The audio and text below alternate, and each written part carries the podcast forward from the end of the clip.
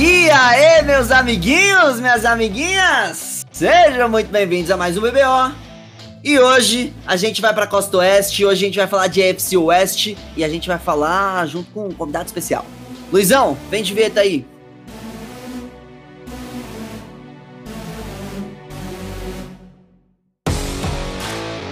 Começa agora o BBO.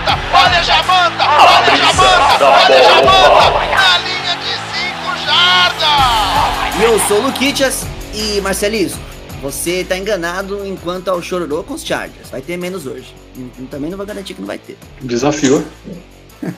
acho, acho que a galera desse podcast geral se daria bem lá com com o falecido já, né, MC Sapão da, da música do Vou Desafiar Você. Uma vez ele foi, foi cantar lá, na- lá em São Carlos, no Tusca.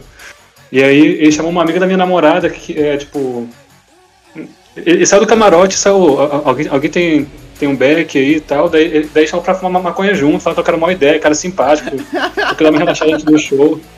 Só dá aquela soltadinha antes do show, antes de ficar mais nervoso. Queria mandar um salve pra galera que, principalmente os homens aí que não tem vergonha de chorar, tá? Seja pelo próprio time ou o que, que que seja. Abraço pra você. Sou chorão. Mentira, mas também choro bastante. Eu tô perdido, eu que tenho que ir agora então. É você, Obrigado, Ricardo. obrigado Lucas. É que era pro Kit ter chamado o quarterback win, né? mas deixa eu entrar então. E aí, galera, é, eu sou o Rick, queria mandar um salve aqui para absolutamente todos os esportes.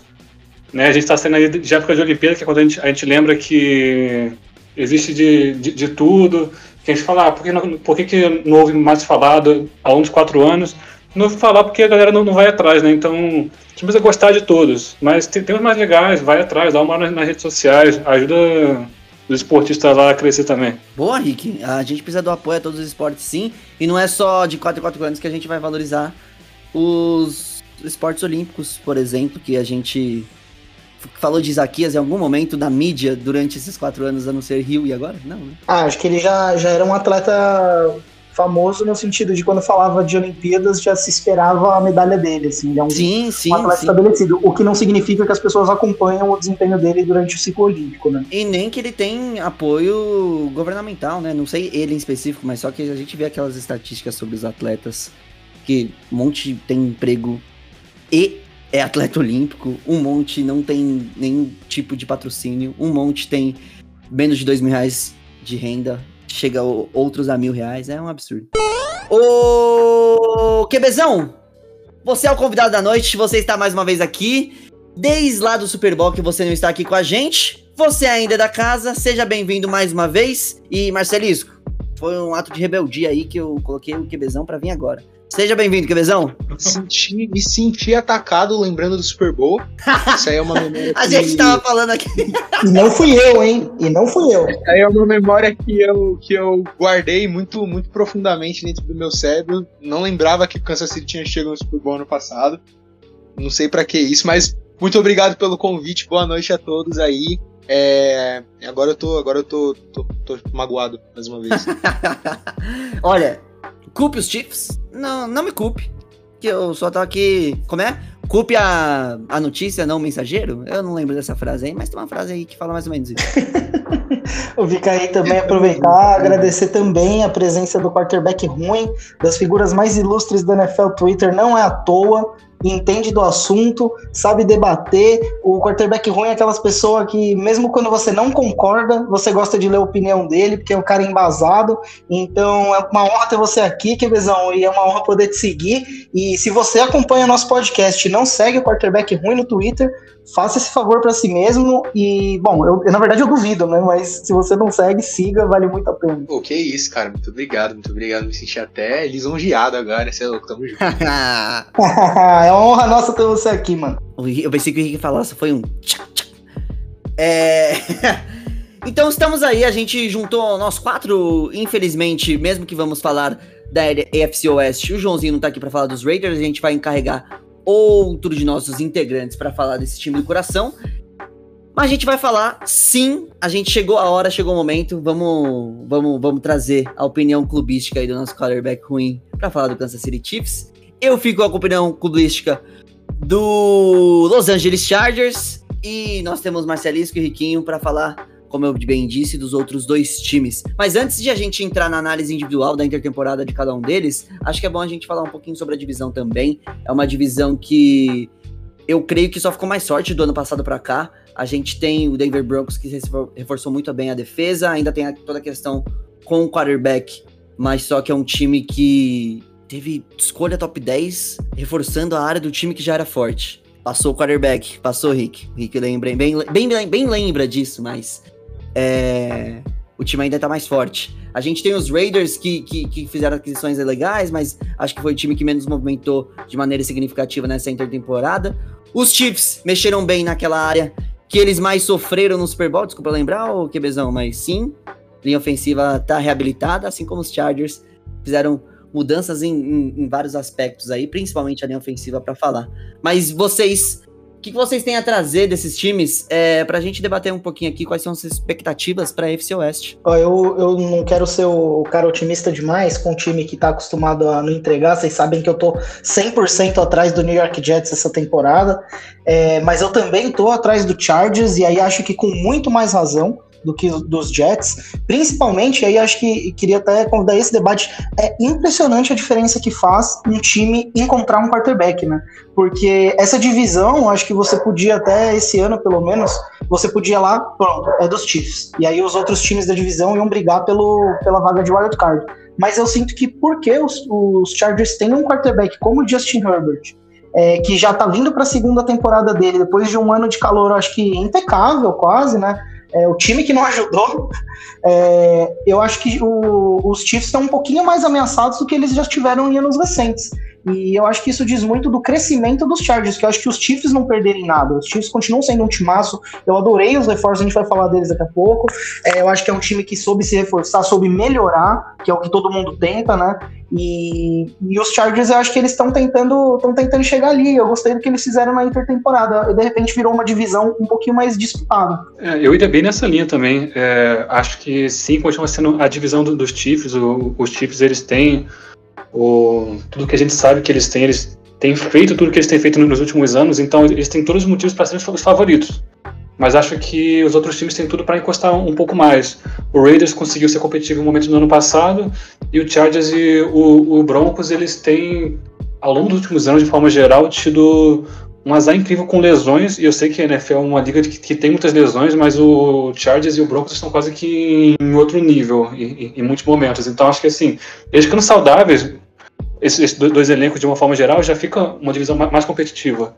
Então a minha expectativa é essa, que seja uma das divisões mais competitivas da liga, por mais que eu ainda veja o Chiefs ali é, claramente à, à, frente do resto. Não acho que vai ser com penas postas que, que eles vão levar. É, eu concordo pra caramba com, com tudo isso aí. Eu acho que vai ser, a gente vai ver muito jogo, é, muito time perdendo o jogo dentro da própria divisão esse ano. Muito é, Chargers ganhando dos Broncos em Los Angeles e depois perdendo lá em Mile High. Os Chiefs, desde sempre, até nos anos que, que, ganha, que ganhou o Super Bowl, quando o Mahomes foi MVP, sempre tem problema em jogar em Mile High também. Então, é, os Chargers ano passado quase venceram os Chiefs na semana 2, então vai ter muito disso e, e os Raiders, que, que eu não, não, não, gosto muito da forma como eles se movimentaram, mas ainda é um time, um time promissor, ganhou os Chiefs ano passado jogando, jogando muito bem. Vamos ver se eles conseguem recuperar aquela mágica daquela partida e, e ver o que, que eles conseguem trazer lá em Las Vegas. Eu, eu queria só lembrar, os Raiders na temporada passada ganharam um jogo do, dos Chiefs, teve um momento da temporada que parecia que eles tinham tudo para ir para os playoffs, e o segundo jogo deles com os Chiefs, eles, se não fosse Raiders, eu ouso até aqui dizer, até, desculpa João, um abraço para você que não tá aqui para se defender, mas se não fosse Raiders, tinha chance de ganhar aquele segundo jogo também. Então, é, é muito louco como rivalidade de divisão acho que acaba fazendo diferença, né? Porque acho que os Chiefs era, e ainda é, um time bem superior, né? Mas na hora do, do vamos ver, eu acho que, que os Raiders é um time que sabe azedar, né? Inclusive ganhou do Saints ano passado. E esse ano virou uma escolha aí de, de regra moral, hein? Não se esqueçam aí. Porque a do Aaron Rodgers é, já verdade. caiu por terra, né? verdade. Bora pro episódio então, bora pras análises. Ô Rick, a gente terminou falando sobre os três times que não são o que você tá encarregado agora. Então, por favor, dê sua introdução sobre Denver Broncos, fale um pouquinho mais sobre esse time que deixou você feliz depois desse draft, né? Deixa eu feliz já, já antes, porque o Bridgewater, chegando logo antes do, do draft, já dava pra imaginar que eles não iam no, em, em quarterback, né? Então, é, acho que pro, pro Broncos foi ali um voto perigoso de confiança no, no Drew Locke, e eu vou falar mais um, mais um pouco sobre isso mas que até certo ponto é, é compreensível. O Broncos, é, eu já falei aqui na minha abertura sobre a divisão, é um time que eu de certa forma confio, eu acho que eles têm um, um elenco bom. É, o Vic Fangio, você sabe o, o, tanto que eu, que eu, que eu sou fã dele, é, mas tem um problema aí que é eu enxergar um pouco demais do, do meu time, que é o Chicago Bears, no Denver Broncos. Não só pelas cores, óbvio, pelo Vic Fangio, pelos meus ex-jogadores que estão lá, né, os cornerbacks espe especificamente, mas é, especificamente por ter uma boa defesa com um ataque que é ali no meia-bomba, mas com um problema especial na posição mais importante. Então, assim, o Broncos tem sofrido com lesões, tem, tem, tido anos difíceis por esse lado, mas a, a defesa tem conseguido se manter pelo menos ali mediana, porque o, o Vic Fangio, ele é um, um puta do, do técnico, né? Ele é um cara criativo, agressivo, que acaba sabendo como, como se virar. E minha expectativa para o Denver Broncos esse ano para defesa é altíssima, vocês também não, não, não tenho dúvidas disso. Acho que DL tá, tá ali, a secundária tá, tá ali fortíssima também. O Kyle Fuller chegando, eu fico triste ter perdido, mas junto com o Patrick Surtain, com o Bryce Callahan, que, que eu acho que é um dos melhores níqueis da NFL, chegou o Ronald Darby, que eu acho que, que é um cornerback duvidoso, mas que tem tanta gente boa em volta dele que não acho que vai comprometer, comprometer né? Justin Simmons, Karen Jackson a gente conhece. A DL, que eu já falei, eu acho que tem tudo para facilitar ainda mais a trabalho da secundária com o Bradley Chubb, com o Shelby Harris, com o Von Miller, óbvio. Ainda acho que falta ali peças no, no miolo, os inside linebackers do, do Denver ainda não são tão confiáveis, mas acho que o Vic Fangio tem capacidade de tentar deixá-los não tão expostos. E dar mais espaço para as outras peças rodarem. Só que quando a gente olha para o ataque, é um time que está totalmente viúvo do Peyton Manning até hoje. O, a gente sabe que o Peyton Manning está entrando no Hall da Fama e desde que ele saiu, todo ano o Denver Broncos não dá certo no ataque e troca de coordenador, na, coordenador ofensivo. Todo santo ano menos esse, que eles acabaram finalmente mantendo o Pat Shermer e Tô curioso para ver o, que eles vão fazer. Dizem que o Drew Locke tá ganhando o, voto de confiança, muito por ter a confiança também do, do coordenador ofensivo, né, do, do, do Pat Shermer. Mas é, é aí que eu vejo demais do Chicago Bears de, de recentemente, nesse Denver. Uma defesa boa, bons nomes, que de certa forma vai envelhecendo, mas ainda consegue manter o time competitivo, só que, cara, esse movimento de manter o Drew Locke, que é uma escolha relativamente alta, né, não tão alta quanto o Trubisky, mas relativamente alta de draft, e trazer um veterano, teve seus altos e baixos, mas que também, com muita da carreira sequer jogou no Ted Bridgewater, lembra muito o movimento Trubisky e Nick Foles que vocês me viram falar aqui no ano passado, na hora que aconteceu de tipo, cara, vai dar merda. Com um ou com o outro não vai andar. Eu sou um pouco mais otimista é, em relação a, a, ao Bridgewater, que eu acho que ele já se mostrou mais como quarterback titular que o Nick Foles, por exemplo, tinha se mostrado. E eu acho que faz sentido tá, para o Denver Broncos tentar apostar no, no Drew Locke. É uma escolha relativamente alta, é um cara que ele tem ali o talento, a gente sabe que ele, ele tem um bom porte físico, que o braço dele é muito forte. O, corpo de recebedores ali, ali é, é, é, jovem, acho que não é muito profundo, mas tem algumas boas peças no, no Sutton, no Jury, no Noah Fent. Então, assim, draftou, tá lá, dá, dá mais uma chance. Dá mais uma chance, provavelmente sabendo que vai dar merda. Foi o líder de interceptações da liga ano passado, mas é, é um cara jovem, dá mais uma chance. É, acho que o, Josh Allen talvez tivesse um, um pouco nessa, nessa aura também. E acho que é até mais talentoso, né? Mas sabendo ser, ser trabalhado foi algo que desenvolveu. Então acho que assim, o Broncos ele para mim é uma grande incógnita. Eu vejo um bom time, eu vejo um ataque que tem condição de ser mediano, uma defesa que tem condição de ser, de ser muito forte. Mas para estourar vai precisar de um jogo melhor na, na posição mais importante. E eu se tivesse palpitar, acho que o Loki começa e o, e o Ted vai, vai, vai, acabar assumindo durante a temporada. Não sei o que vocês acham dessa batalha aí, que acho que é mais importante do time, né? É, o, eu, eu, não, eu juro por Deus, não sei palpitar, entre Drew Locke e Ted Bridgewater. Eu acho que o Ted Bridgewater é um cara mais regular, mas com um teto que a gente conheceu e é um pouquinho baixo, né? O Drew Locke talvez tenha um potencial mais alto, mas que a gente não vê. E eu acho, eu acho muito encaixa demais a comparação que você fez com o próprio Chicago Bears, não só porque a defesa é incrível, tem jogadores que eram do Chicago Bears e o head coach do time era do Chicago Bears, como o ataque é, acho que tirando o grupo de Tyrants, que eu sou um pouco mais. Tirando no offense, eu sou um pouco pé atrás, mas eu adoro a dupla de, de recebedores. O Cortland Sutton volta essa temporada, depois de ficar de fora na temporada passada. O Jerry Judy deixou muita carne no osso, né? Como o pessoal gosta de falar, dropou muita bola, mas era o primeiro ano dele na, na NFL. É um cara que tem muito talento e muito potencial para botar esse talento em jogo. Acho que se você ignora os drops, que é uma coisa triste de fazer, mas ele é um cara que sabe correr rotas, ele vem de Alabama, que é um, é um time time que prepara bem os seus wide receivers, não é à toa que todo ano tem pelo menos um, na maioria das vezes dois é, wide receivers escolhidos na primeira rodada. Então, Jerry Judy e Cortland Sutton acho que é uma dupla que se encaixar com um quarterback que sabe dar a bola para eles, eles podem ser uns caras que vão estar tá aí por anos é, colocando terror no time adversário. É, eu gostei muito da escolha do Javonte Williams, calor, o running back, para jogar com o Melvin Gordon nesse, nesse ataque. Acho que a linha ofensiva é de respeito. Mas é isso, você monta, você monta um foguete para ganhar uma corrida, só que você bota para dirigir o foguete alguém que não sabe trocar a marcha, né? E aí complica, porque é, é, é, isso, a gente quer pensar que todos os jogadores são importantes iguais, mas o quarterback tem uma função muito essencial. Até já vou passar a bola pro, pro quarterback ruim, é, se ele quiser puxar já falando disso, porque é impressionante como você pode fazer um trabalho genial montando o seu elenco, mas se o seu quarterback for um Zé Ruela, muito dificilmente, não vou falar impossível, mas muito dificilmente você consegue atingir os objetivos que você traça no começo da temporada, né? E isso é muito foda, né? Isso foi o que eu falei no ano passado e continuo falando, falando esse ano. Eu acho que não só quarterback como skill position, o Broncos está recheado de jogadores com, com potencial alto, com, com teto alto. Só que daí é, o, o Jerry Judy não, não talvez conseguir chegar no potencial é, é, uma coisa, atrapalha um pouco, mas nem tanto. Só que o Drew Locke não, não conseguir, aí já dizendo o projeto inteiro, né? É, eu até acredito que o, o Ted Bridgewater pode tirar um pouco mais desses, desses jogadores, desses skill positions do que o, do que o Drew Locke. Meu problema com o Drew Locke sempre foi que eu, parece que ele acha que ele é melhor do que ele é. Sabe? Parece que ele acha que ele consegue. É verdade. Concordo muito. Aaron Rodgers e Patrick Mahomes e ele não consegue. Se ele tivesse a consciência do quarterback que ele é, talvez ele fosse melhor, sabe?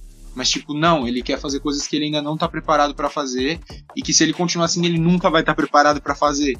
Então, considerando um cenário onde os Broncos querem tirar alguma coisa desse ataque, de um, eu, eu colocaria o Bridgewater.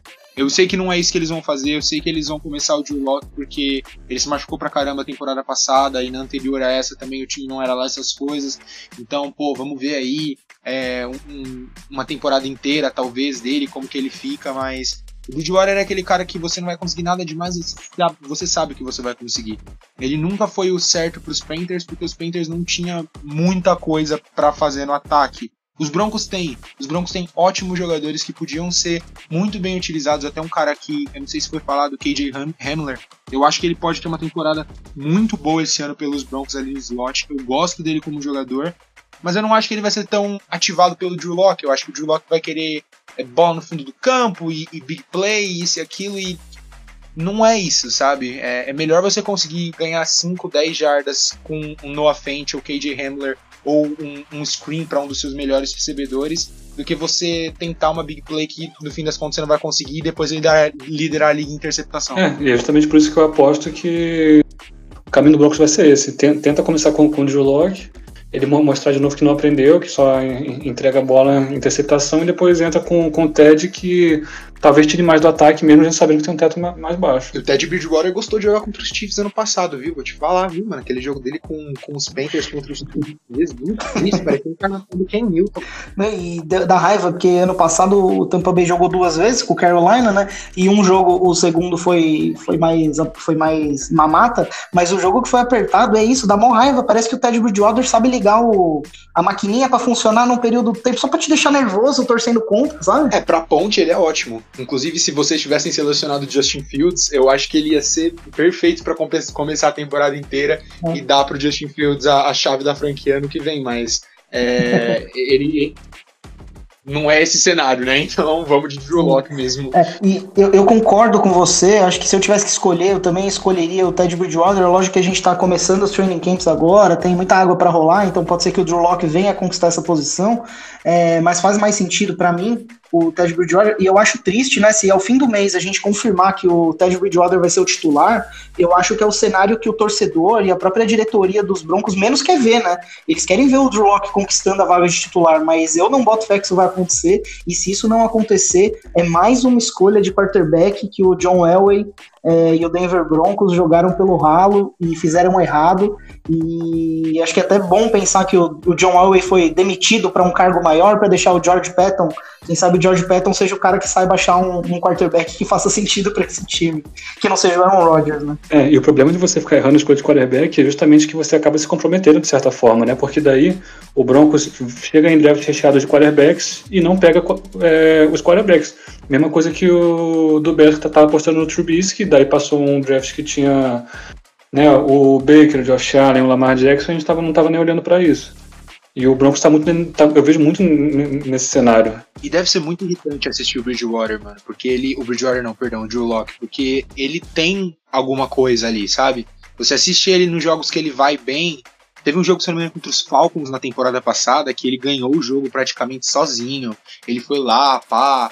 E e, tipo, na, na partida seguinte, eu lembro que. Eu não lembro quem foi, mas eu lembro até que eu vi um desses analistas, tipo, dos Estados Unidos falando. Eu quero você fazer, ver você fazer isso contra um time bom, não faz isso contra os Falcons.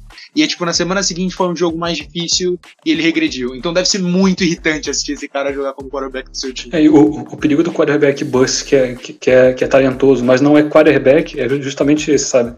Que tem uma diferença entre você ser talentoso e você ser um quarterback saber ler, ler, ler defesa, sabe, saber fazer as progressões e tal. Até agora o Drew Locke tá só no talentoso mesmo. É, o, o até só pra. Não, não quero exagerar nesse assunto, mas a minha experiência com o James Winston é exatamente essa, né? Eu não, não gosto de ser a pessoa que fala, ah, eu trocaria ganhar o Super Bowl por ter vários anos de playoffs. Mas a verdade é que se, se o Tampa Bay tivesse tido um quarterback minimamente mais competente que o James Winston, a gente não teria jogado fora anos de boas defesas, bons grupos de wide receivers, e aí a gente não ia chegar na situação de acabar escolhendo o Tom Brady, mas é, que, que querendo ou não, fez diferença pro título, mas é, é, isso, você escolhe errado um quarterback, ele te rouba pelo menos uns 3, 4 anos, cara. Dói demais, né? Chicago Bears.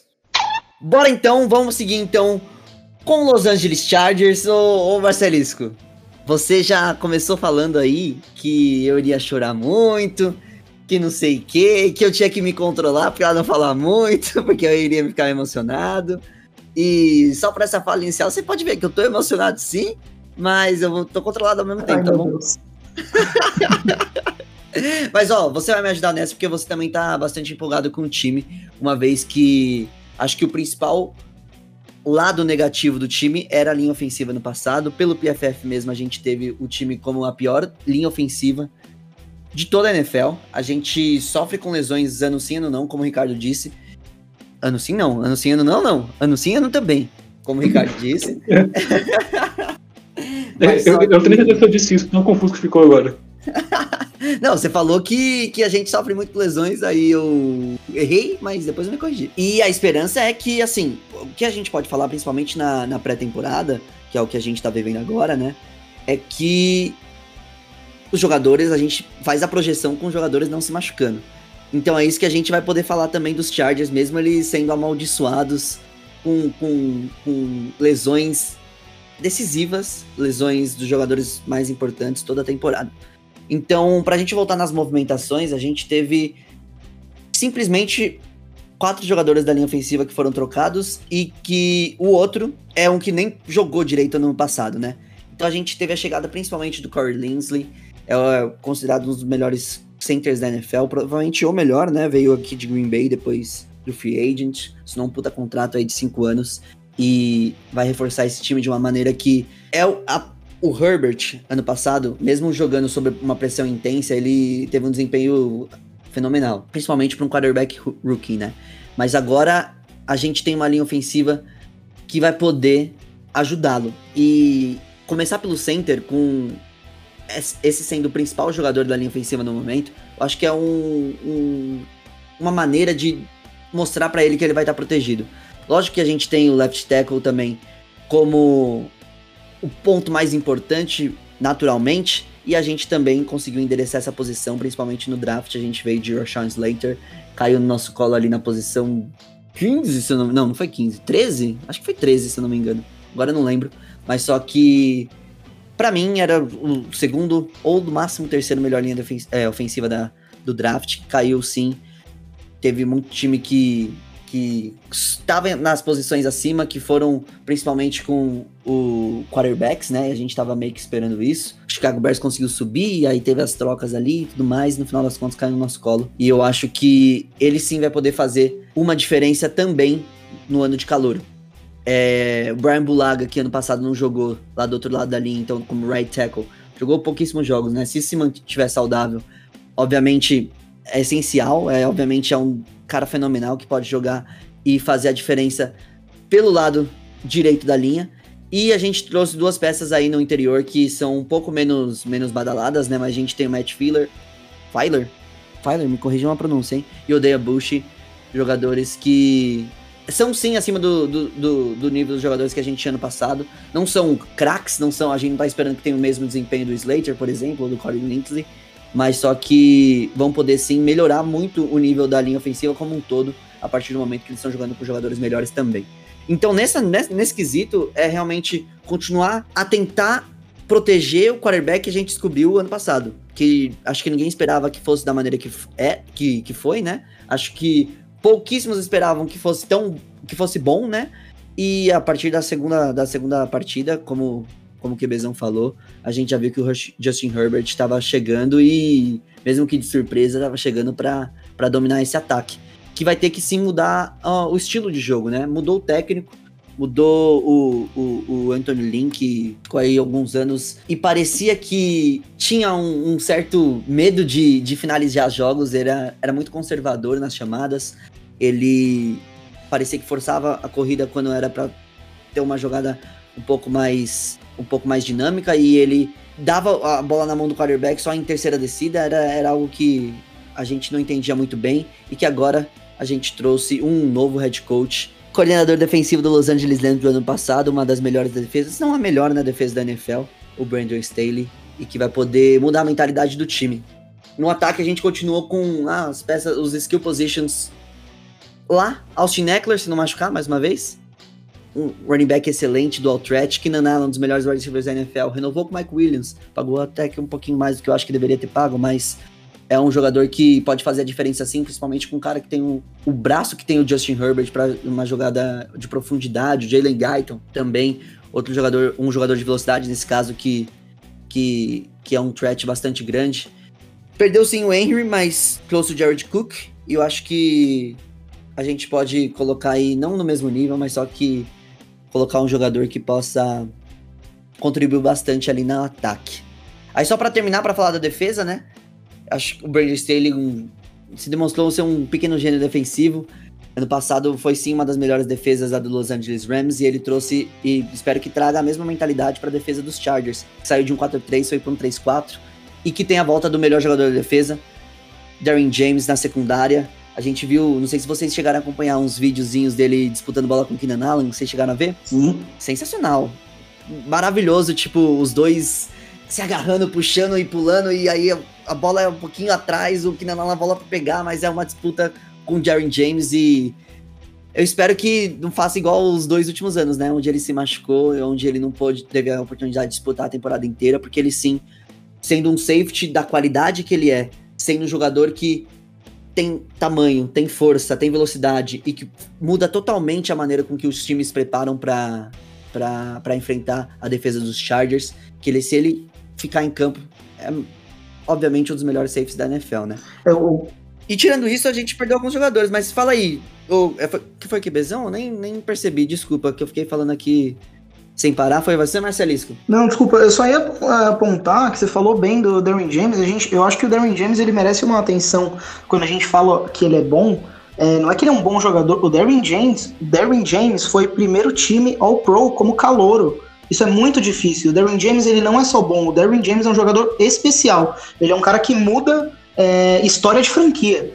É que ele precisa estar tá, tá em campo, né? É um cara que depois do primeiro ano que foi brilhante, ele, ele se machucou demais. Eu acho que essa é a tônica do, do Chargers muitas vezes, né? Eu ia falar San Diego Chargers e eu devia falar, porque é uma coisa é que vem, coisa, de, vem né? desde quando eles estavam lá, né? Você tem um baita time, aí machuca o cara que precisa machucar para a temporada desandar, sabe? E o Darren James eu acho que é esse cara. E mesmo assim, eu acho que é, mesmo sem, mesmo se a gente não for contar com ele, e óbvio que ele é incrível, o Joey Boza, acho que é um jogador que está nesse nível também, tem potencial para fazer ainda mais do que fez, e é outro cara que precisa não ficar machucado. Quando ele não se machucou, jogou a temporada inteira, ele passou de 10 sacks na, nas temporadas que ele jogou. Eu gosto demais do que o, do que o Chargers fez com o elenco. Na defesa, eu, eu queria apontar para o Kenneth Murray, eu acho que é um cara que tem tudo para continuar crescendo e ser um dos grandes é, inside linebackers da liga.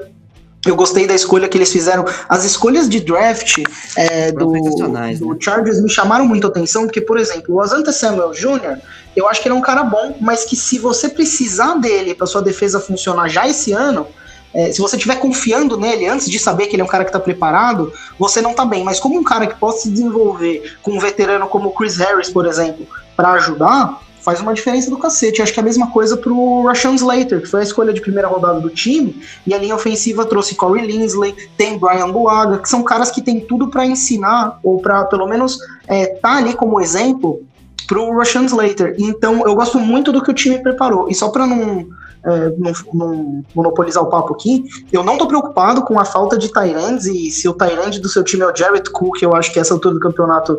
É, okay, o, né? o, torcedor do Tampa Bay Buccaneers tem o Jared Cook como ídolo, né? Mas é, o time que ele joga geralmente não. Mas eu gosto muito do grupo de wide receivers do, do Chargers por quê? Você tem uma dupla. Eu acho que o Mike Williams, eu, entendo porque você falou que ele ganhou mais que deveria, mas eu gosto muito dele. O Keenan Allen, para mim, é, acho que dispensa apresentações nessa altura da carreira, mas é um time que ainda tem Tyron Johnson. Eu gosto demais de Tyron Johnson, acho que é um cara que tem muita chance de crescer. E se você não precisa dele como wide receiver 1, eu acho que você não joga essa responsabilidade em cima dele, tem chance dele, dele entregar. O Jalen Guyton, um cara que, já, que você já falou muito bem aí, ele já entregou. Eu gosto de KJ Hill. KJ Hill foi um cara que no universitário jogava muito bem. É... Então, assim, eu acho que é um time que, que, que tá sabendo montar. As coisas só precisam dar certo. Eu já falei, é, para ser campeão, não basta você ter um bom time. Tem algumas coisas que você tem que dar sorte, e a coisa que você precisa dar mais sorte é lesão. E os Chargers costumam dar muito azar. O que não significa que vai dar azar de novo, né? Mas é só para dizer, se não der um super azar, perder jogadores tão importantes, eu gosto demais das chances dos Chargers nessa temporada. E eu acho que é um time. É, porque tem todo esse azar o tempo todo, é um time até legal de você torcer para as coisas darem certo, né? É, é, é, um time que, na verdade, sim. É um dos times que mais tem motivo para estar otimista entrando na temporada, né? E aí é claro que tem muito do que vocês falaram de ser um time com bons jogadores e ainda ter se movimentado muito bem na, na off-season, mas não é só isso, né? Porque não é só ter bom jogador. O Chargers ele, ele tem uma coisa que está encaixadinha para ser aquele time que na, na, NFL vai de ruim a excelente em um ano sem ninguém perceber, mas que já estava ali o tempo todo. Que é justamente o time jogar bem na temporada anterior, se comportar bem, fazer bons jogos e perder muito jogo por pouco, por detalhe. O Chargers parece que todos os jogos que foram por detalhe, no ano passado foi, por detalhe para outro time, né? Isso tem sido a tônica do, do, Chargers já há muitos anos, mas eu acredito muito mais no, no desempenho do, do, que no resultado, sabe? Então o desempenho já estando tão bom, com bons jogadores e se reforçando mais, eu acho que o Chargers tem tudo para brigar lá em cima esse ano. E falando um pouquinho sobre o Justin Herbert aqui, é, dois pontos que eu queria, que eu, que eu penso muito quando eu penso nesse cara. O primeiro de tudo é que os Chargers querem, mesmo a gente querendo que eles ainda tivessem em São Diego, eles estão em Los Angeles, e Los Angeles é uma cidade muito cheia de time, muito cheia de time. É, ninguém lá precisa se preocupar com os Chargers se os Chargers não forem bons, porque tem, tem os Lakers, tem os Dodgers, tem tem os Rams, tem todo mundo lá. Até a USC é maior do que os Chargers em quesito de tipo títulos.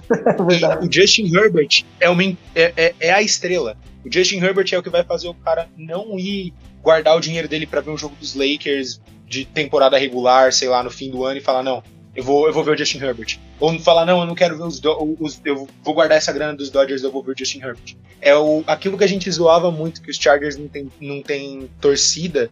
Esse é o tipo de jogador que faz as pessoas numa cidade tão cheia de, de times muito bons quererem ir assistir o teu time. Isso é muito importante. A gente A gente sempre tem essa ideia de que os, os donos das franquias são ultra bilionários, eles realmente são, mas eles muitas vezes a franquia acaba não dando certo numa cidade por falta de lucro, porque no fim das contas é uma empresa.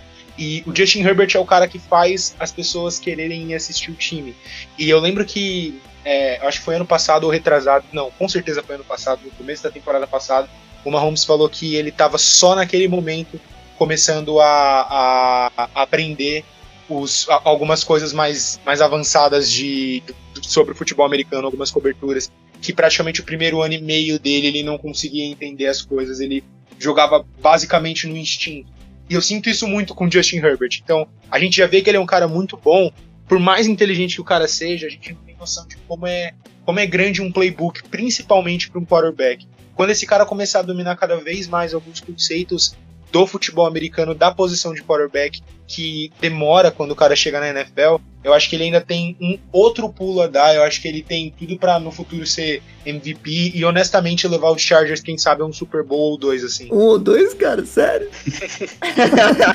Como é que eu não ia Ah, mano, eu concordo com você demais, velho. Eu concordo com você demais, mano. O cara, ele tem um puta braço, o cara performa sob pressão. O cara, ele é alto, ele consegue consegue se desvencilhar da pressão, tipo, estilo Big Ben, assim, não só correndo, ele também consegue é, lidar com esse tipo de, de, de pressão, né? Quando o jogador já tá em cima dele, ele é forte o suficiente pra aguentar umas pancadas.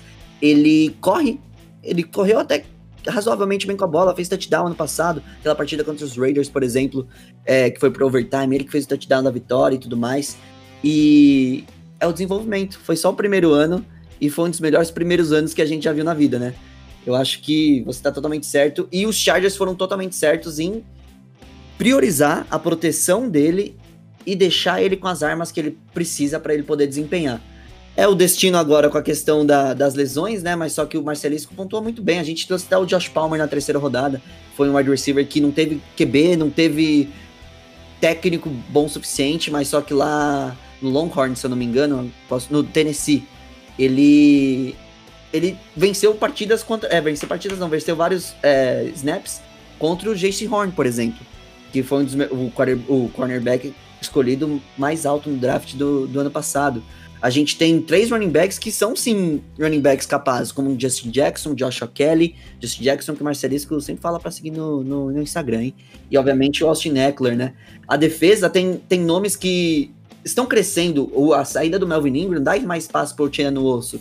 O Kenneth Murray, como o Marcelo já mencionou, chegou ano passado e já teve mais de 100 tackles combinados, sabe? O, o Drew Tranquil, que, que se machucou ano passado também, ele é um jogador com muito potencial.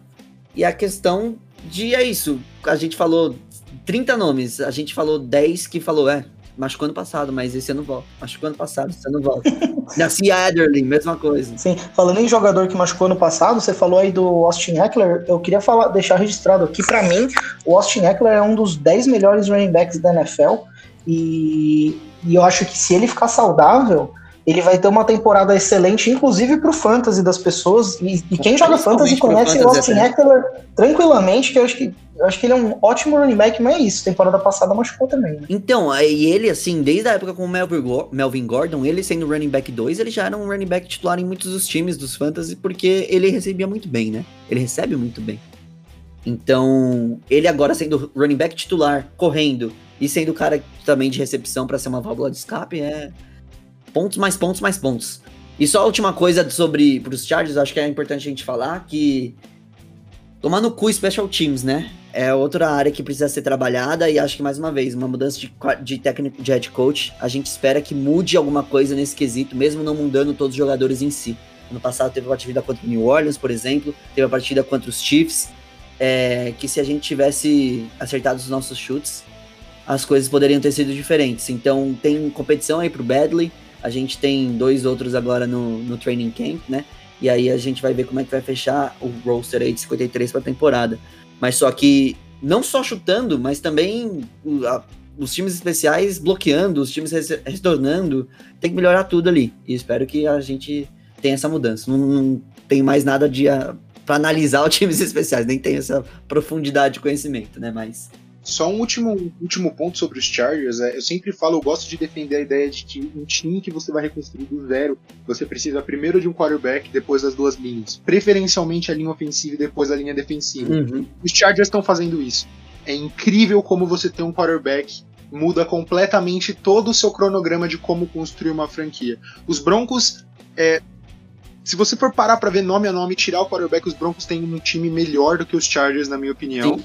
Os Chargers, com certeza absoluta, eu boto a minha mão no fogo. Se não tiverem muitas lesões, vão ter uma temporada melhor que a dos Broncos. É absurdo como a, como a NFL é uma liga completamente voltada a isso, e eu tô muito, muito ansioso para ver o Justin Herbert. Vai ser uma delicinha, vai ser uma delicinha. E o que você falou, o, o, o que o Rick comentou também quando na fala dele com os Broncos, é, é uma peça que, por mais que seja um dentro de 22 titulares ali, se a gente colocar defesa e ataque, ele vai valer 50% do ataque e 25% do time, sabe? É muita coisa. Pô, só pra não deixar passar, quando você tava comentando do Josh Palmer, eu acho que até porque o Tennessee Volunteers é um time laranja.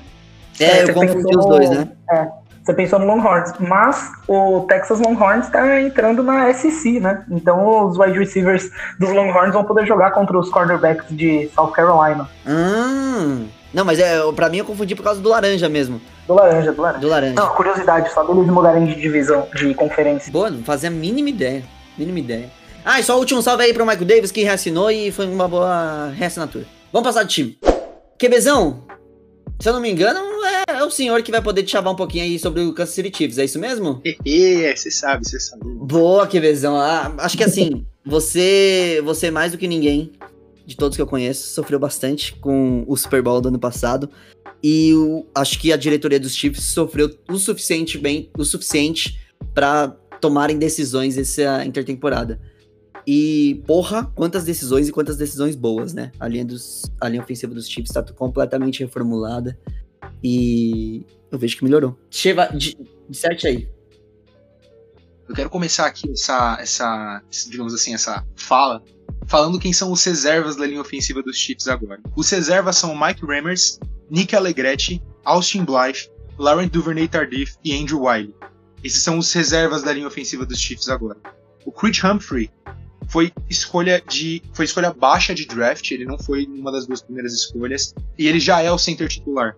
O Trey Smith, é, eu tô simplesmente apaixonado pelo Trey Smith. Tudo que eu vi dele até agora nos training camps, ele é simplesmente um monstro como right guard desse time. E oposto a ele chegou o Joe Tooney, que é um dos melhores guards da liga. É, estou honestamente um pouco preocupado com a, com a transição do Orlando Brown Jr., mas com relação à linha ofensiva, que foi o maior problema do Kansas City Chiefs no Super Bowl, isso aqui é completamente diferente daquilo. Eu nunca vi um time, nunca vi um time gastar tanto e focar tanto em um único setor, em uma única tempo, in- intertemporada. Em, em questão de dois meses, a linha ofensiva dos Chiefs era já completamente diferente. E, e eles, a gente ainda foi atrás do Trent Williams antes do draft, mas ele acabou ficando com, com o 49ers. É, eu tô muito, muito feliz com como essas coisas, como essa área no geral foi feita. É, mas falando da outra linha, aí me preocupa um pouco, apesar de ter nomes muito bons ali também.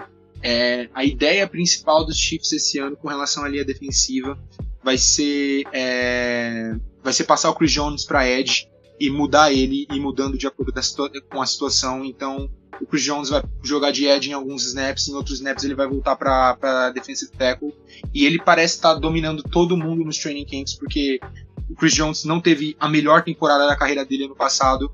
Ainda assim foi uma temporada espetacular, mas esse cara é um monstro, ele é incrível, incrível, incrível. Eu adorei a chegada do Jaron Reed, eu gosto muito do, do Inadi, eu gosto muito do Frank Clark, mentira. É, mas tirando isso, não tem mais ninguém. Se você olha aqui pro Death Charge, é se um cara se machucar, é isso. O nosso reserva como Ed é o Okafor, gosto dele, mas o outro é o Mike Dana. Então é basicamente é, uma, é, uma- é um setor muito cru que os Chiefs têm tentado, com o passar dos últimos anos, suprir ele com jogadores projeto. É, nesse último draft chegou o, o Kindo, o Joshua Kindo, não, não teve um, um, um ano muito bom no college, na verdade ele não teve nenhum sec na última temporada dele no college, mas ele tem todos os atributos para ser um bom edge. Então os Chiefs foram lá e pegaram ele e falaram: ah, você vai precisar ser titular, a gente vai tentar te desenvolver. Então me preocupa muito que alguém dessa linha de defensiva se machuque e isso acabe fazendo com que a gente não consiga colocar tanta pressão, porque a secundária é por muito o maior problema desse time no momento.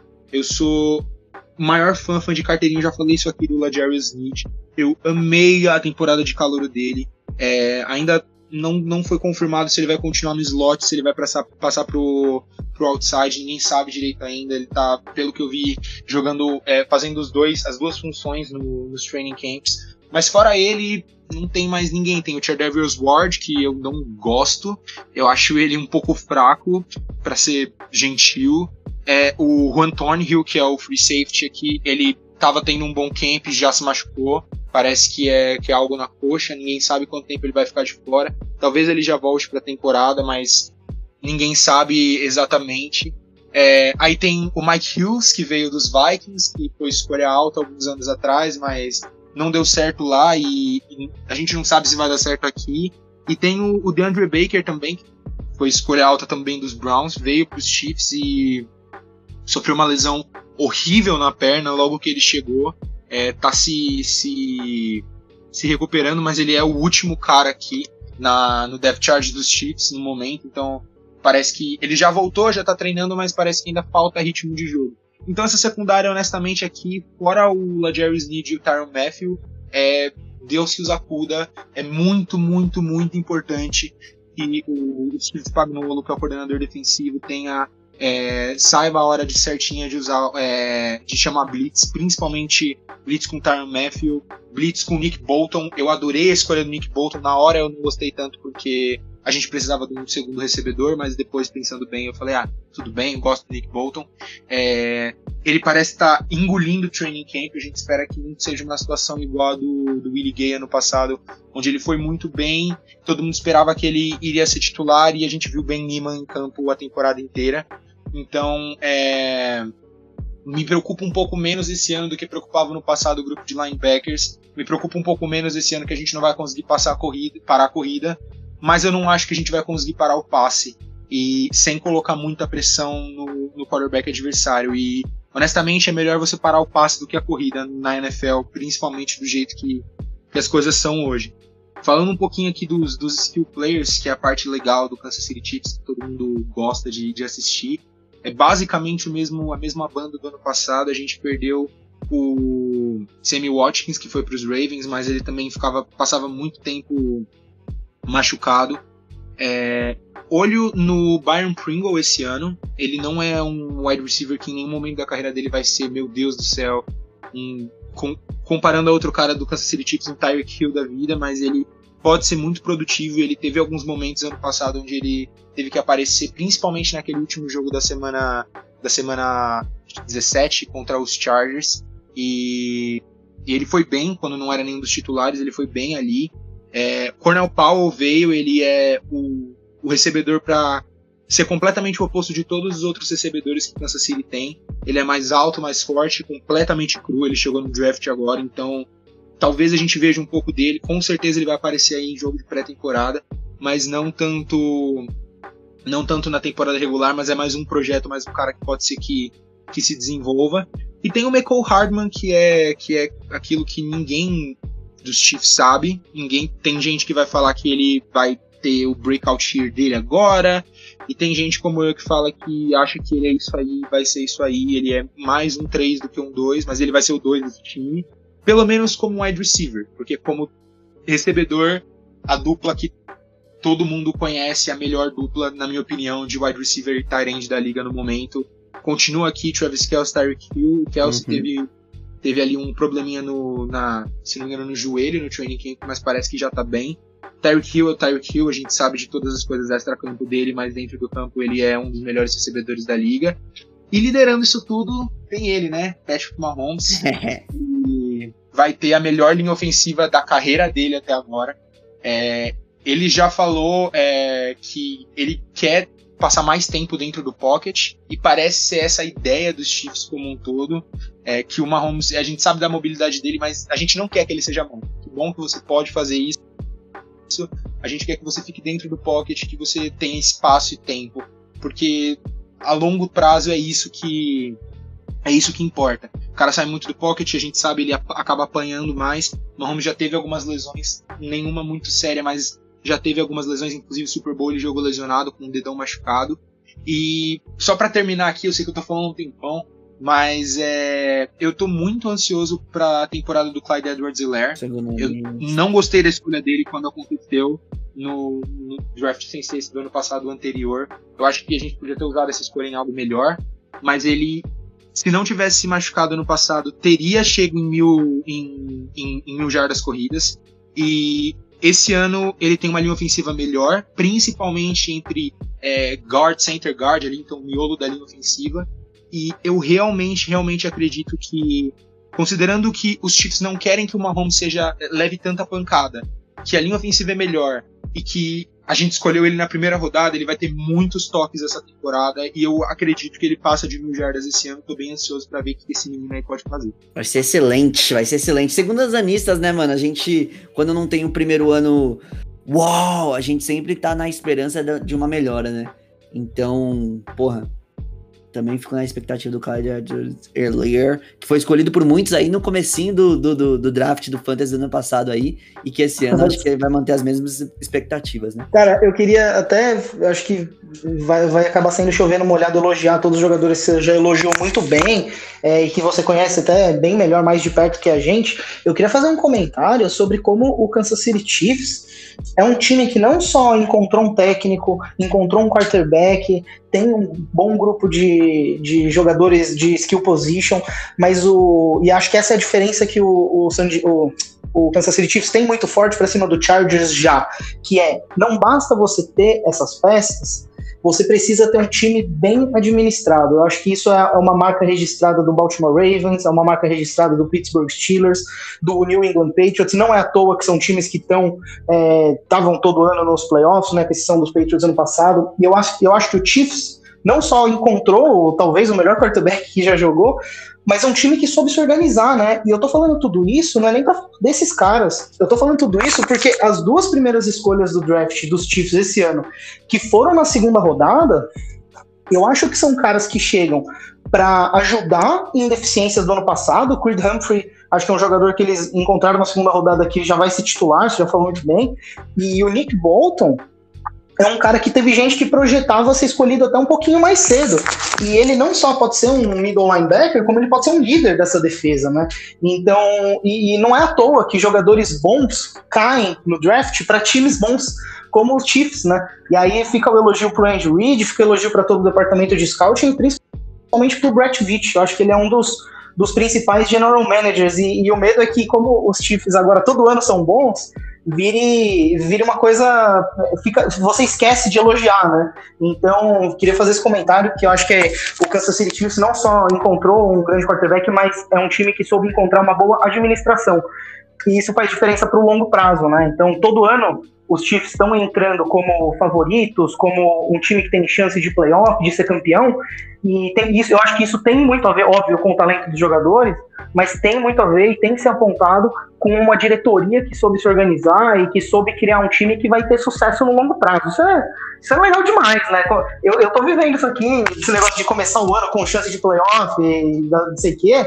É, todo ano viver isso é um negócio muito louco. O torcedor do Kansas City Chiefs, eu acho que tem que ser muito grato por ter uma diretoria que, para mim, é brilhante. É, eu entendo a preocupação do QB ruim com, com a defesa, mas a verdade é que tem tanta coisa brilhante nesse time, e principalmente o ataque é, é, é tão brilhante, né? O conjunto, não só o Mahomes, não só o Andy Reid, mas o ataque como um todo, ele funciona de forma tão brilhante que a defesa não precisa ser brilhante, ela não precisa ser nem excelente. Acho que ela sendo minimamente boa já é suficiente. E ela foi isso por boa parte do, do ano passado.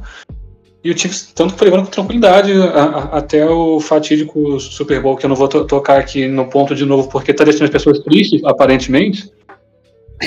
Mas é, eu acho que fez certo de focar totalmente na, na, na linha ofensiva, sabe? Era, era algo que, que tava com, com problema.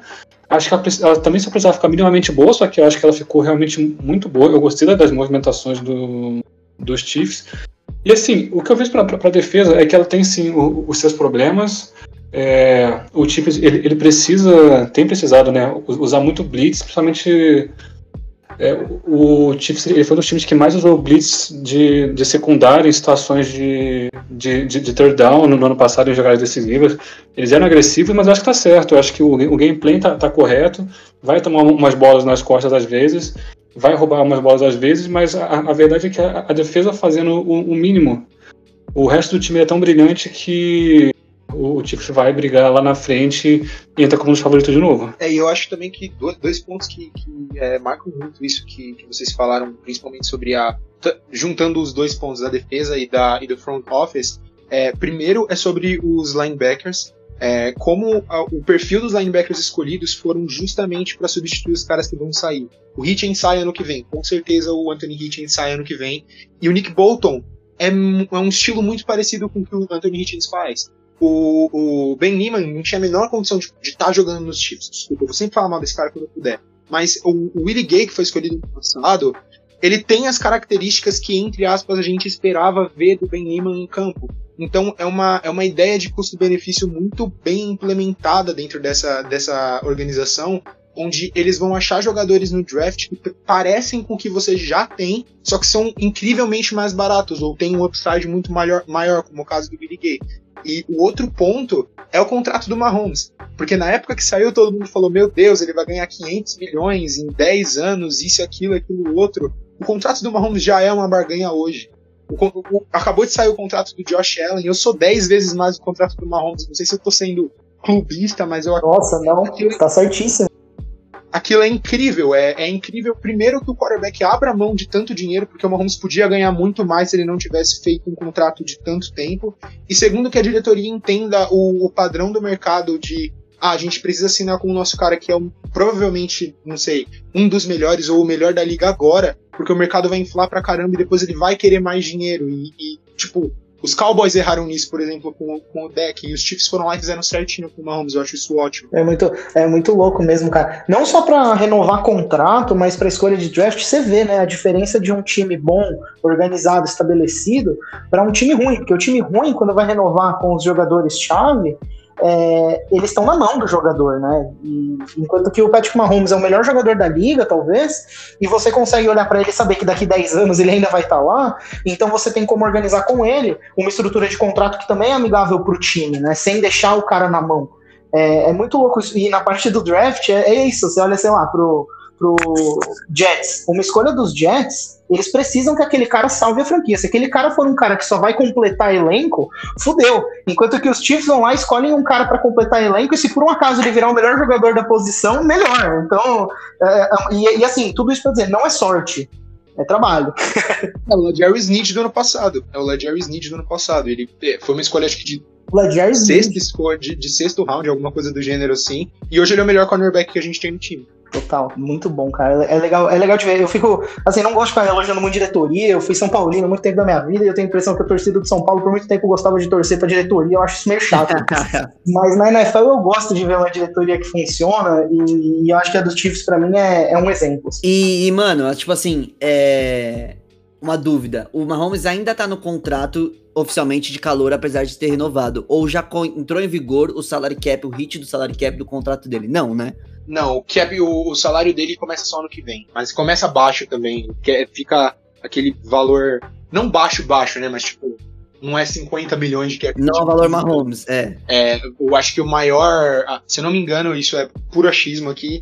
O maior ano do contrato dele vai ser 2025. Boa. E isso influencia muito na janela que o time tem para continuar trabalhando com jogadores que são de skill position, jogadores que ainda não fizeram todo o seu dinheiro e que normalmente pedem mais. Então, enquanto não tem um status da mesma coisa de Tom Brady, que eu acho que no sentido de estar junto com ele vai significar disputar títulos, né? Que eu acho que pode até ter o Mahomes hoje em dia. É, acho que isso é importante também para atrair mais jogadores e poder jogar com eles e continuar nessa janela que vai durar uns 20 anos, né? Mas continuar nessa janela empenhada de maneira bem forte. Com certeza. Vamos para o último time dessa divisão, vamos poder passar com você, Marcelisco. Você vai ficar com uma puta de uma responsabilidade que você vai falar no lugar do Joãozinho, sobre o Raidão da Massa. É isso mesmo? É isso mesmo, até já peço desculpas para quem para quem estava esperando que eu ia usar esse espaço para aproveitar e puxar completamente o saco de Derek Carr, dos jogadores mais injustiçados dessa liga, é, mas eu não vou. É, eu até vou falar um pouco bem dele aqui, mas eu queria focar, principalmente porque quando a gente fez recentemente o um episódio sobre motivos para ter otimismo da AFC, e eu sinto que a gente tocou muito no tema linha ofensiva para falar do, dos Raiders. Eu tava com a questão da linha ofensiva dos Raiders na cabeça, que eles perderam jogadores importantes, acho que o Gabe Jackson é o maior exemplo. Mas não é, eu, eu não quero endereçar o ataque dos Raiders, porque eu acho que uma coisa muito delicada para esse time de Las Vegas ser um time que possa disputar, possa ser um pouquinho mais respeitado, é a defesa, né? Até é, não passando pano pro, pro Derek Carr, mas eu não acho que é aceitável que você tenha uma defesa, desde que o Derek Carr entrou na liga, a defesa do Ra dos Raiders foi a pior da NFL em duas oportunidades e, só, e nunca foi melhor do que a vigésima defesa da NFL. Ano passado foi a trigésima defesa. Então a gente pode ficar criticando tudo que o Derek Carr não entrega. A gente pode apontar que o Harry Ruggs foi a, o primeiro wide receiver escolhido numa classe de wide receivers que promete ser uma das melhores da história e ele tá devendo. Mas eu acho que esse ataque ele não é o que está segurando esse time de, de chegar um pouquinho mais longe. Quem está quem tá segurando é a defesa. E aí, bom, vamos lá, né? É, puxando um pouquinho do tema do otimismo, se você vai ser otimista com o Raiders nessa temporada, é, você tem que olhar para os movimentos que o time fez para consertar essa defesa. E por que, essa defesa precisa ser consertada? Os Raiders têm errado muita escolha de primeira rodada, têm errado muita escolha de draft, e muitas delas na defesa, né? Acho que o Cleveland Farrell é um exemplo recente de um cara que foi escolhido mais cedo do que devia. O Jonathan Abram, eu acho que já tem muita gente falando com alguma razão que ele já é um bust, mas ele é um jogador de primeira rodada, o time ainda tem Damon Arnett. É, eu tô falando esses nomes aqui, acho que a hora que o João ouvir o episódio vai se sentir torturado, né? A gente fala todos os caras que foram escolhidos na primeira, segunda rodada do time que não deram certo. Mas o que, que o time fez agora, que eu gostei? O time trouxe o Casey Hayward. Acho que o Casey Hayward é um jogador que saudável. É um cornerback que briga para ser top 10 na NFL. Ele mostrou muito talento, apesar de já estar tá um pouco mais velho. Mostrou muito talento jogando lá nos Chargers. Conhece a divisão. Conhece o esquema tático do novo coordenador defensivo, que é o Gus Bradley. Acho que o Gus Bradley é um cara que acho que, por causa da trajetória dele como head coach, a gente esquece que ele sempre foi um coordenador defensivo bem competente. Falar sempre, sempre é forte, mas ele como coordenador ofensivo, como, como coordenador defensivo, ele teve uma defesa top 10 em quatro das cinco últimas temporadas que ele foi coordenador.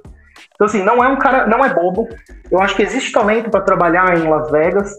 E aí eu queria apontar, é, eu acho que é uma maldade, que eu não sei se tinha torcedor do Raiders que viu aquele Super Bowl, que foi o Super Bowl que me fez torcer pro Tampa Bay.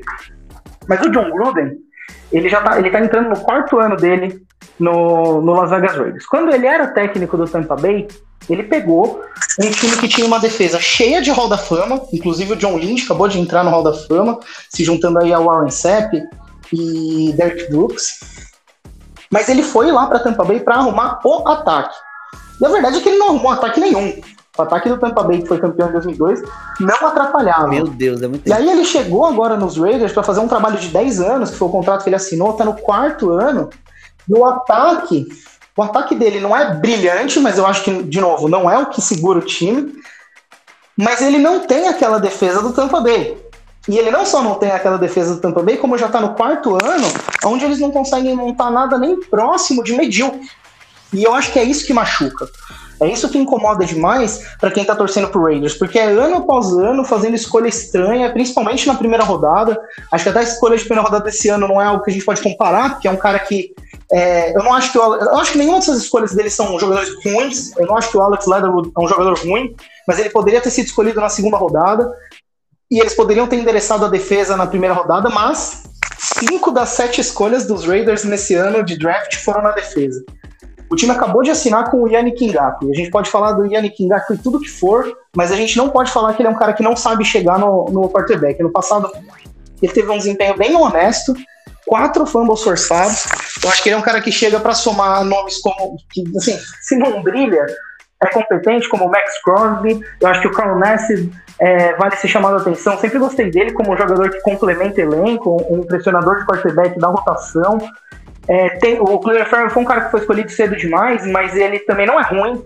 Então, agora que já tá lá, ele é um talento para você trabalhar. Então, assim, eu tô louco pra ver essa defesa melhorar. Porque se essa defesa melhorar, aí sim vocês vão ter que engolir meu menino Derek Carr. Eu acho que é um, um quarterback que é muito fácil da gente falar mal, porque de fato eu acho que ele deve um pouquinho sim. Não vou falar que ele é brilhante, mas eu acho que ele tem talento para trabalhar. É, não podemos falar do ataque do, do Las Vegas Raiders sem falar de Darren Waller. É, acho que o maior elogio que a gente pode falar do Darren Waller é que ele é um, o único tight para mim da liga que pode ser comparado com o Travis Kelsey e com o George Kittle, George Kittle. E eu acho que isso é falar demais, mesmo que ele sempre fique em terceiro na comparação. É, acho que assim é um dos grandes talentos da liga, tem muito ainda para apresentar. É um cara que, que se coloca, né? Ele, ele deu uma virada na carreira e hoje a gente sabe que ele é um cara disciplinado a ponto de manter o alto nível. O Derek Carr, não sei se vocês sabem, ele é um de três quarterbacks que teve pelo menos 4 mil jardas e pelo menos 100 de rating nas duas últimas temporadas. É, parece, parece meio aleatória a estatística, mas eu vou falar quem está acompanhando ele nesse feito. Russell Wilson e Patrick Mahomes. Então, assim, se você se você está dividindo um tipo de recorde com esses dois jogadores, alguma coisa certa você está fazendo.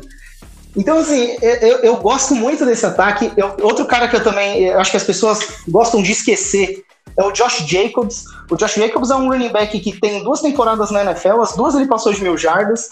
O time acabou de contratar o Kenyan Drake para fazer dupla com ele. Eu acho que é um baita complemento, um, um, running back que complementa muito bem. Talvez vai atrapalhar o fantasy das pessoas, seja pela produção de um, seja pela produção do outro. Mas eu acho que se, se eu fosse torcedor do Raiders, e aí mais um abraço pro João, saudades João, eu acho que é um time que tem que passar a temporada inteira preocupado com a defesa. É torcendo para essa defesa encaixar, é torcendo para essa defesa fazer alguma coisa. Você encontra quatro vezes no ano com Justin Herbert e Patrick Mahomes. Então, mesmo que, que o Denver Broncos deixe a desejar, são quatro jogos onde você precisa parar ataques adversários. Não vou falar que é sorte você ganhar um jogo dos Chiefs, porque não é, mas não dá para você ganhar, contar com um jogo tirado da cartola, você precisa ter uma defesa consistente, que incomode o adversário. Então, acho que esse é o caminho. E, e, e o que dói é a gente ficar torcendo para essas coisas encaixarem na mão do John Gruden, que é um técnico que não sabe montar defesa, Mike Mayo é um cara que se provou muito mais ressentido que competente, mas eu não vejo, não vejo essa temporada como perdida. Inclusive, teve um momento da temporada, já falei, o Las Vegas Raiders ano passado, antes de tomar uma sequência de várias derrotas, é, tinha uma vitória em cima dos Chiefs e tinha um bom posicionamento para a corrida do Wild Card que acabou desandando. Então, eu, eu, falei aqui que os Chargers são a maior ameaça para os Chiefs, mas eu acho que se, se fosse a minha divisão, se fosse a divisão do meu time, até já alerta pro, pro QBzão, é, eu ia ficar de olho nos Raiders, porque é um ataque competente e é uma defesa que pode Acho melhorar. que o que vem bem complicado para essa divisão como um todo, a gente passou pelos quatro times agora já, é a tabela, né? Apesar de cruzar com a FC Leste, a gente a gente tem uma tabela que, que na, no quesito da AFC não, não, não fica fácil, né? A gente cruza com a Norte. É, os Chiefs já abrem contra os Browns, né? E, e falando aqui um pouquinho dos Raiders, é, Cara, eu vou ser bem honesto, eu, eu não entendo é. esse time. Eu, eu, honestamente não entendo o Oakland Las Vegas, porque eu não entendo eles desde o desde Oakland Raiders. É, eu não entendo como um time no passado tenha me, o melhor trio de miolo de linha ofensiva da liga, na minha opinião, e deixar isso se desmontar. Simplesmente não consigo entender o, o, o motivo por trás disso. Eu sei que tinham é, ca, é caso e caso ali, mas é, eu, eu não sei por que, que uma coisa dessa acontece, como que, como que um front office deixa isso acontecer no time na posição onde, onde está, que é essa divisão tem tudo para ser não no mesmo no, não no mesmo aspecto, mas com dois times fortes, uma divisão quase como a, a dos Patriots alguns anos atrás, só que como se os Bills fossem bom. Então os outros dois times precisam ter alguma direção do que fazer. Eles não precisam ser os melhores times do mundo, eles não precisam estar no mesmo nível dos outros dois. Eles só precisam ter alguma direção. Qual é o caminho? O que, que esse time monta? Os Broncos a gente pode falar meia hora de todos os problemas deles, mas a gente sabe que a defesa é boa. O que, que é ótimo nesse time dos Raiders? Isso que eu não entendo. Eu não entendo como um time que tá numa divisão tão difícil, numa posição tão ruim na liga. Quando eu digo ruim, não é porque é um time ruim, tipo, o pior time da liga. Mas é porque eles estão num cenário onde eles nunca vão ter uma pique alta para pegar o próximo Trevor Lawrence mas eles não são bons o suficiente para ser tipo playoff todo ano e, e, e, Super Bowl. Então, precisa de alguma coisa, sabe? Alguma coisa aqui, precisa de algo. Tem que ter alguma coisa que você fala, nossa, isso aqui é ótimo nos Raiders. Eles podem construir nisso. É, eu, até, cara, pegando o que você falou, né? Eu acho que a gente tem que começar.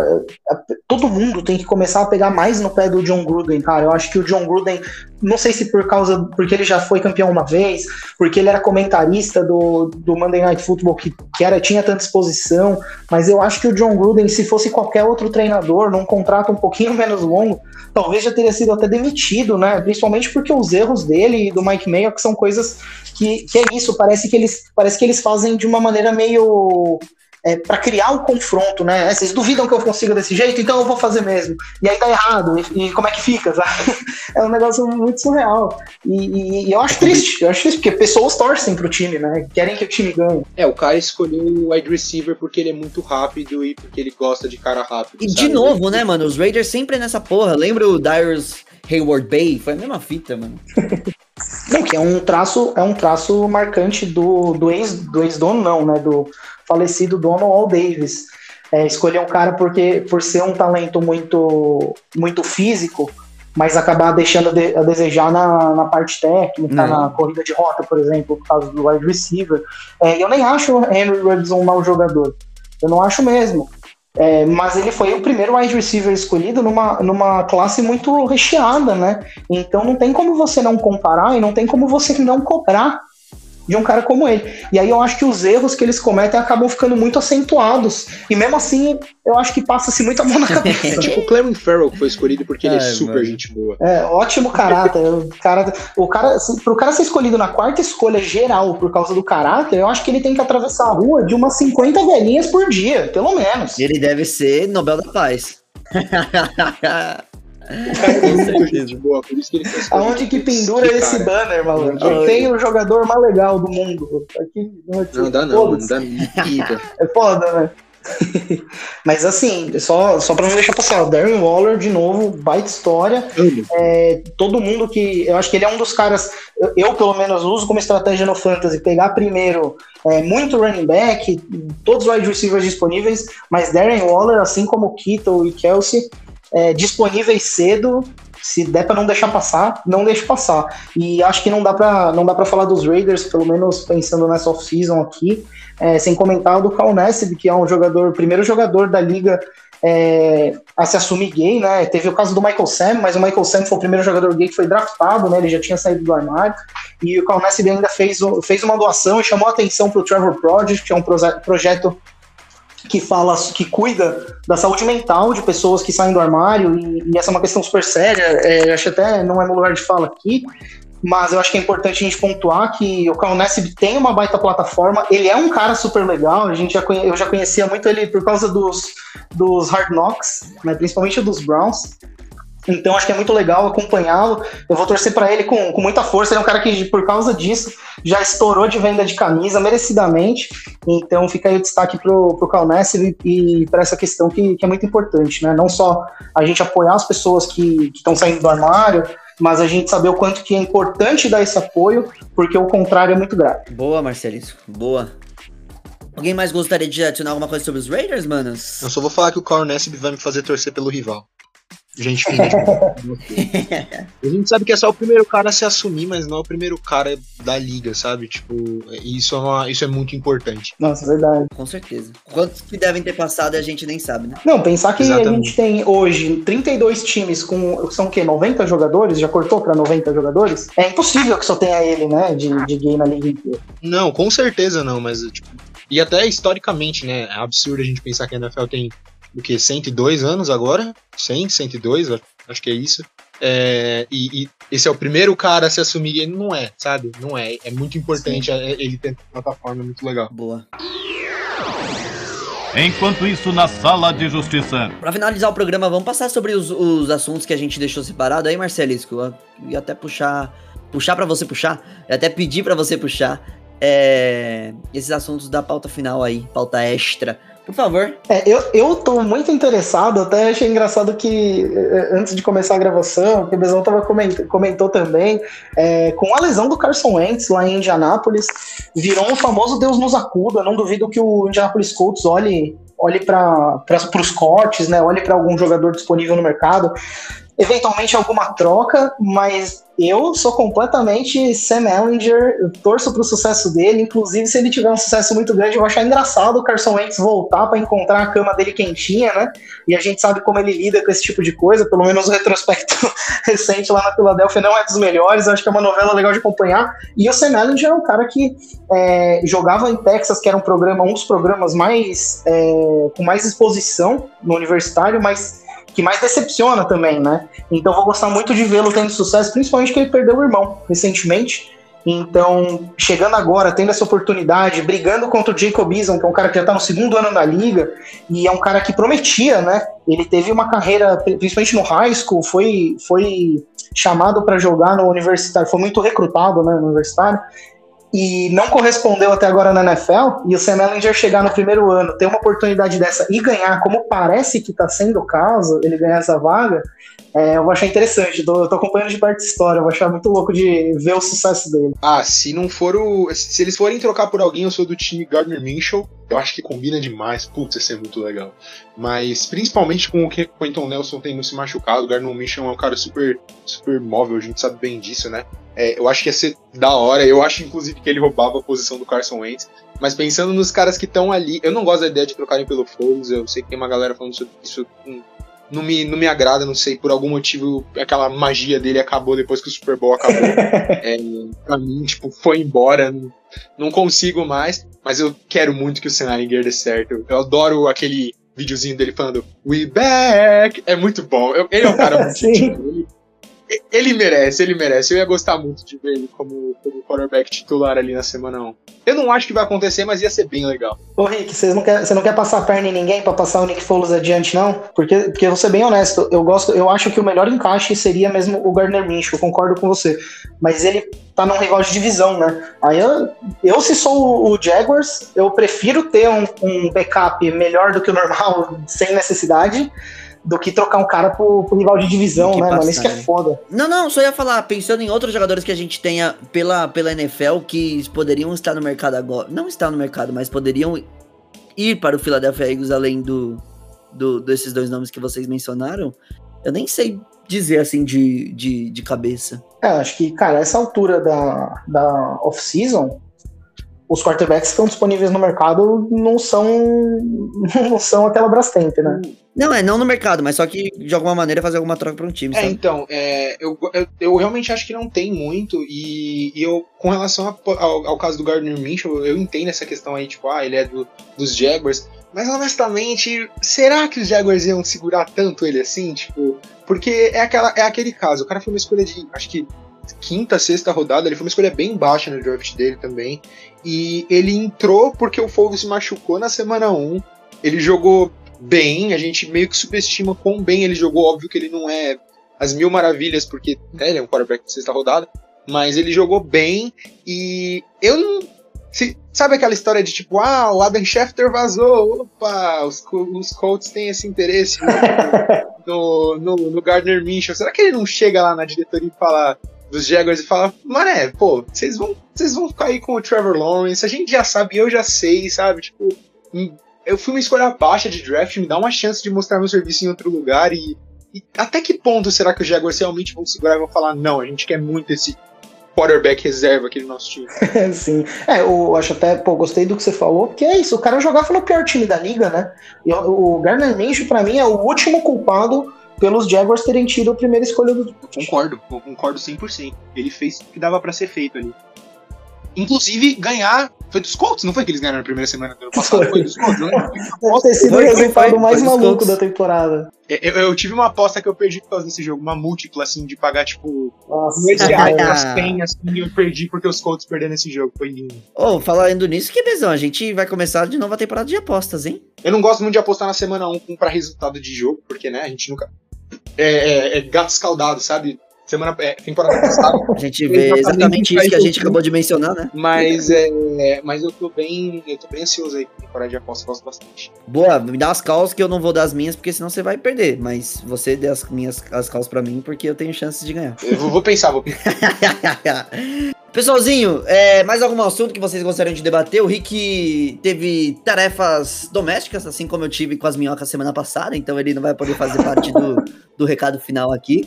Mas vocês têm alguma coisa ainda pra falar pra gente finalizar esse episódio? Ah, eu só ia falar que eu gostei bastante do discurso do Peyton Manning no Hall da Fama. E eu vi, eu não lembro quem foi, se foi o Tom Pelliceiro ou se foi o Adam Schefter que falou, tipo, que ele falou como um comissário da NFL. Eu concordo, eu ia gostar bastante de ver o Peyton Manning comissário da NFL. Só essa, esse é, a- é, a- é a mensagem com relação a isso, ia ser bem legal. Imagina? Não, mas aí eu acho que tenho um pouquinho de medo de. de o que acontece com todo jogador, né? Que vai por um lado, não político, mas como posso dizer, de bastidores, assim, de misturar a idolatria que ele tem e a gente meio que perder aquela magia após ele virar. É, como é o nome? Não é diretor, é. Comissário, né? Começar. Comissário, é, é comissário, mas eu ia querer dizer a, a carga. A carga não, a classe toda, tipo, não é político também.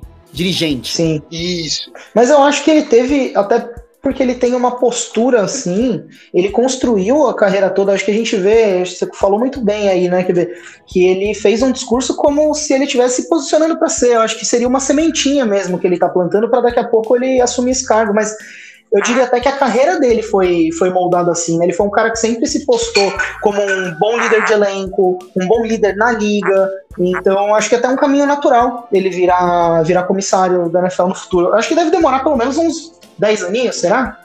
Que o Roger, Roger Goodell não é velho, né? Eu acho que, e também, na minha opinião, falta um pouco, tem uma desconexão. Hoje saiu, eu não sei é, se a galera viu, mas saiu os- as novas regras de taunting, né? De tipo, provocação pra temporada Sim. que vem. E é, eu vi um, eu não lembro exatamente quem foi que fez, mas eu vi um tweet hoje falando que existe uma desconexão e é verdade muito grande entre quem cria as regras da NFL e quem joga na NFL.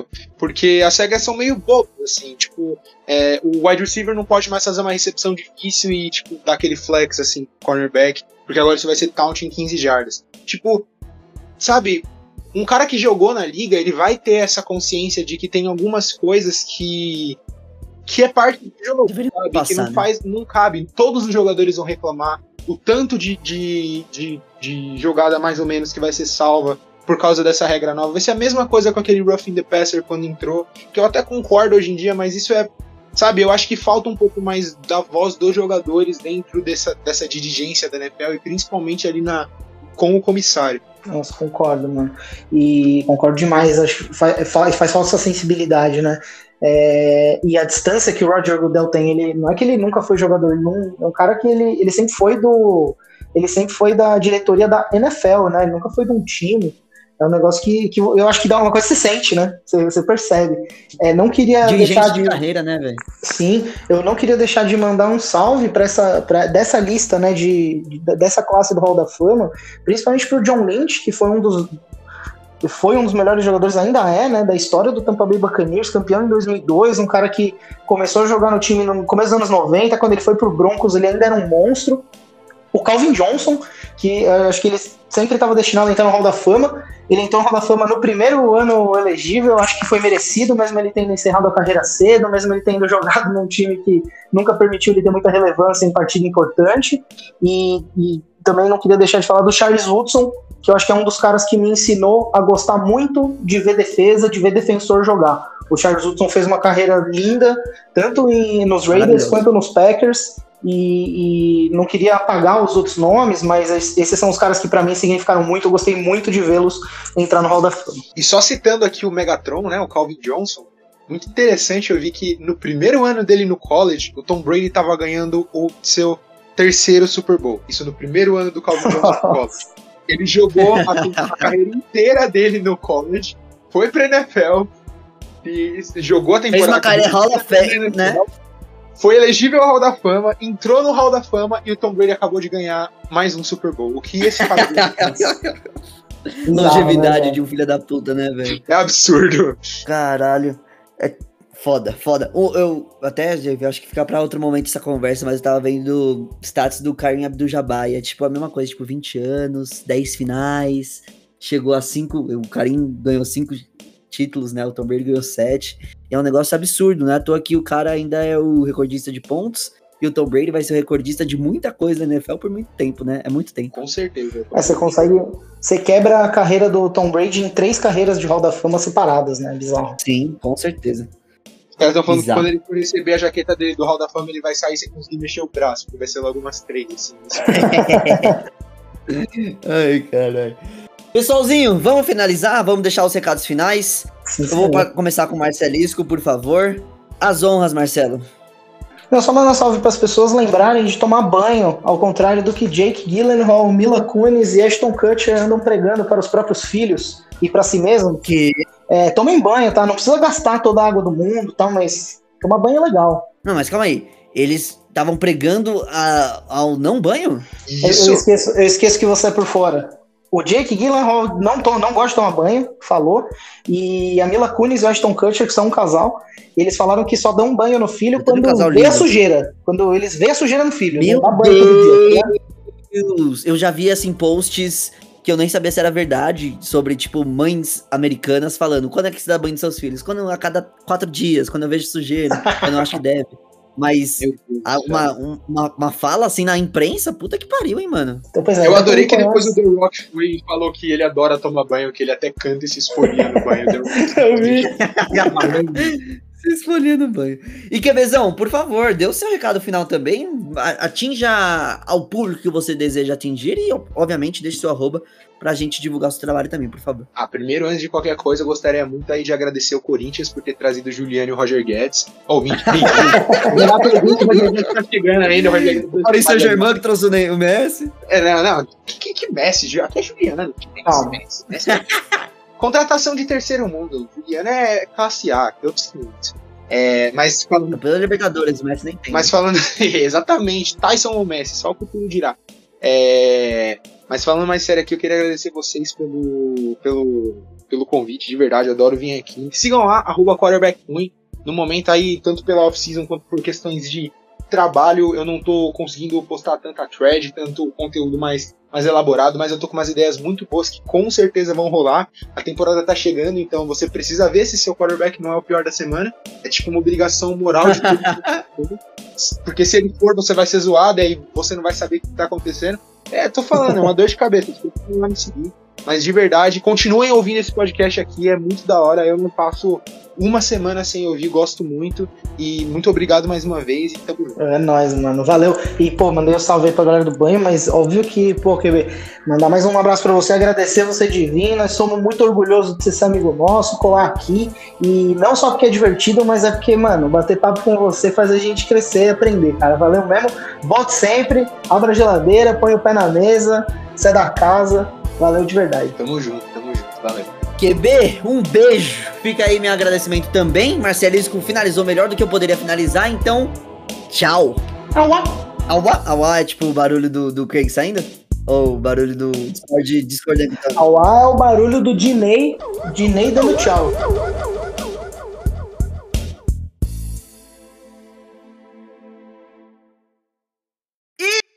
Ah, calma aí, o Luiz falou pra não gritar. O... eu lembrei agora. O Luiz falou, mano, é, toda vez que você manda esse aí, eu corto, eu pego um IAE que não estourou e coloco e ninguém nunca percebeu. Porque toda vez eu grito e estouro o IAE, velho. Deixa eu não gritar dessa vez. A gente falou isso semana passada. É, exatamente. Ele falou, é, que dessa vez o Marcelisco percebeu, mas só que eu faço isso há uns quatro episódios já. Ele falou, eu falei, caralho. Este podcast foi editado por Luiz Gonzalez. Soluções em áudio e vídeo.